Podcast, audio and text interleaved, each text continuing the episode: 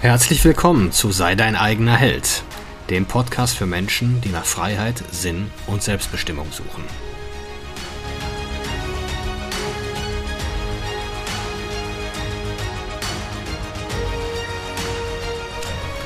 Mein Name ist Marcel Manten, ich bin Familienvater und Unternehmer und in diesem Podcast möchte ich die Erkenntnisse und Lektionen mit euch teilen, die mich das Leben auf meinem Weg bisher gelehrt hat.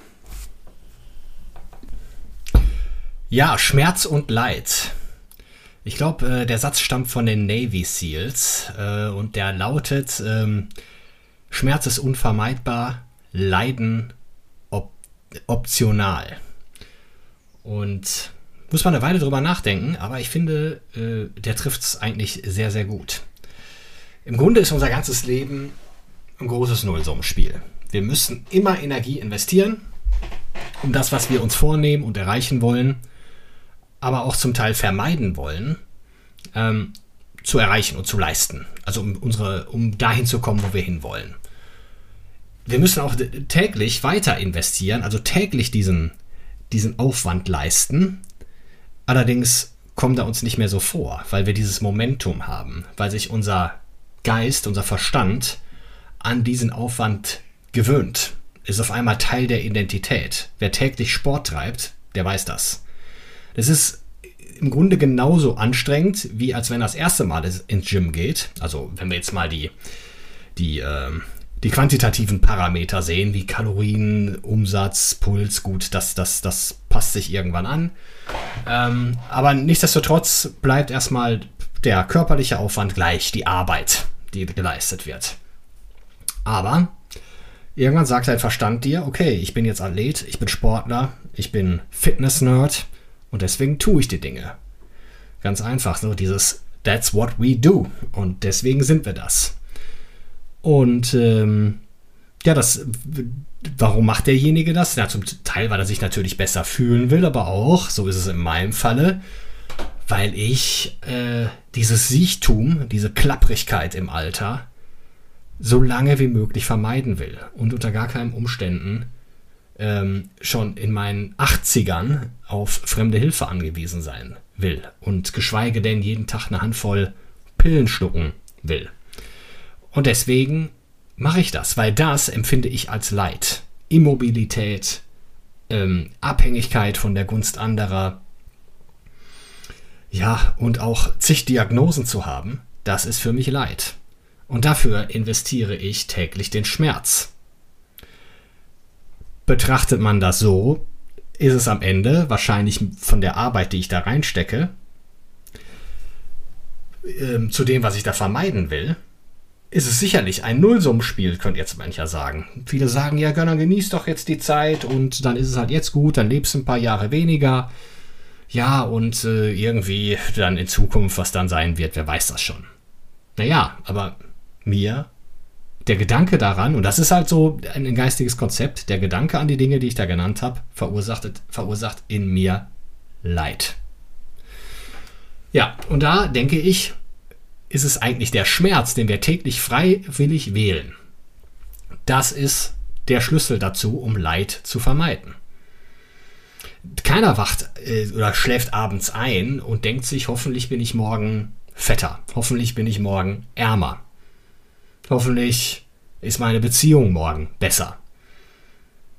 Ja, hoffentlich, hoffentlich ist die schlechter. Also, ich will damit, ja, also er hofft ja eigentlich, dass alles besser ist. Aber äh, was viele ja verkennen, alle warten ja auf die guten Umstände. Alle warten auf den Lottogewinn, auf die zündende Idee, auf die Begegnung mit demjenigen, der einem auf einmal Möglichkeiten eröffnet.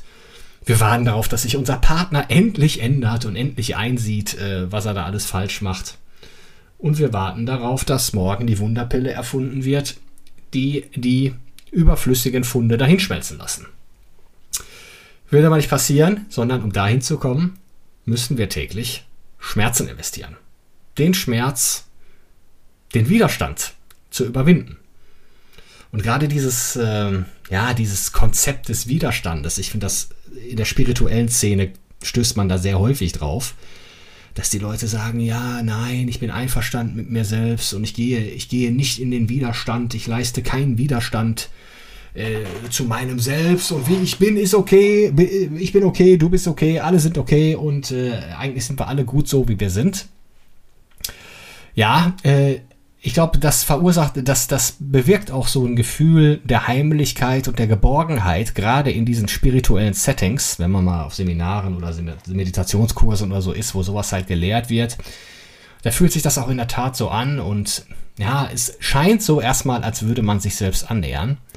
Ist in Wirklichkeit aber ein Trugbild, was euch das Ego liefert. Denn das Ego will immer so bleiben, wie es ist. Das Ego liefert jeden Tag 100.000 Geschichten, warum das Leben so, wie es gerade ist, okay ist und ihr euch nicht verändern müsst.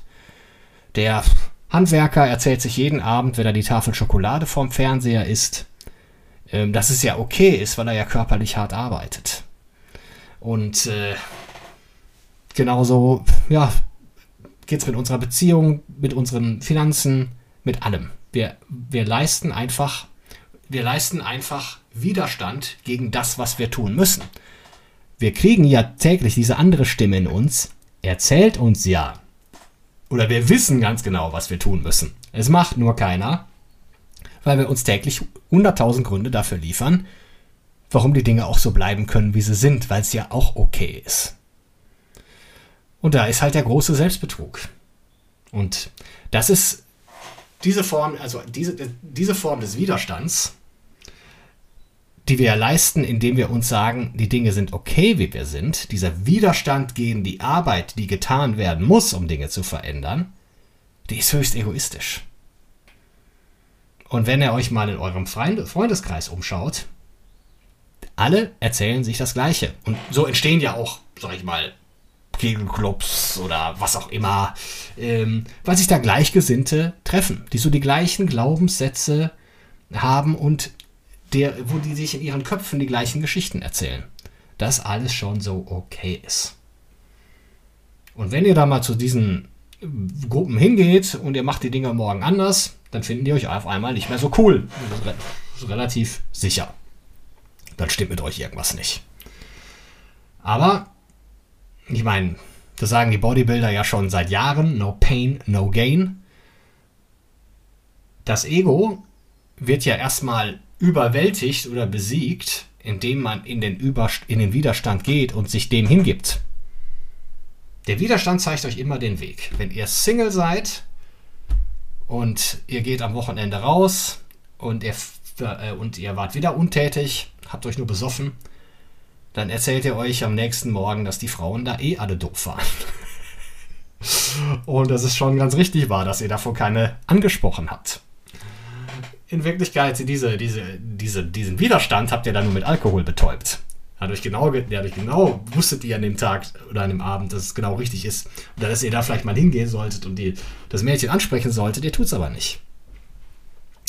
Und da ist der Weg. In diesen Widerstand zu gehen und sich vor allem auch da ist ja auch so eine Form, wenn man sich diesen, diesen Rückschlägen nicht stellen will, da ist ja eine Form von Narzissmus drin. So dieses nicht nötig haben. Ich stehe da drüber.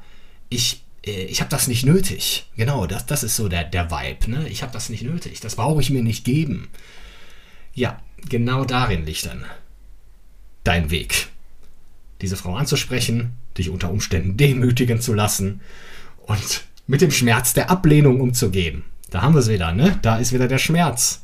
Aber das Leid, ja, vielleicht sein Leben lang alleine verbringen zu müssen und nicht zu wissen, wie, nett, wie lerne ich jemanden netten kennen, der zu mir passt, das ist dann schwer umkehrbar ab einem gewissen Punkt. Vor allem, wenn noch der körperliche und geistige Verfall dann mitkommt. Ich meine, die Dinge werden ja ab 40 nicht besser. Ja, also, da würde ich doch sagen, meine Empfehlung zum Schluss. Erkennt mal wirklich die Widerstände in euch. Und umarmt diese Widerstände. Der Widerstand ist euer Freund.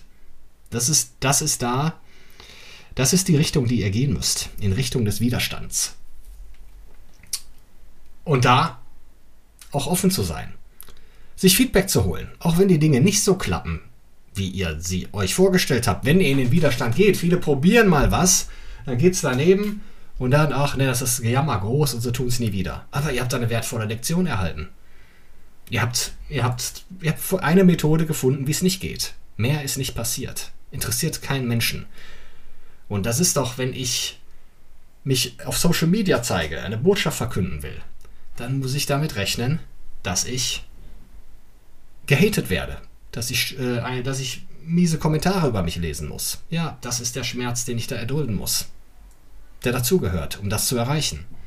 Wenn ich ähm, mich mit Angestellten, wenn ich Angestellte habe, ja, die wollen nicht immer alle das gleiche wie ich, da wird es Widerstände geben. Beziehungen, sowieso. Also, das ist nicht, das ist keine Strategie. Widerständen aus dem Weg zu gehen, ist die Entscheidung für Leid. Und Leid ist schwer umkehrbar. Das ist eine Sache, die, ja, für die ihr euch bewusst entscheidet. Ihr entscheidet euch, ja, unbewusst entscheidet. Ne? Das ist die Konsequenz aus vermiedenen Schmerz. Das Leiden, was ihr später haben wird, entsteht durch den Schmerz, den ihr heute vermeidet. Und das war's für heute. Ich danke euch fürs Zuhören. Herzlichen Dank.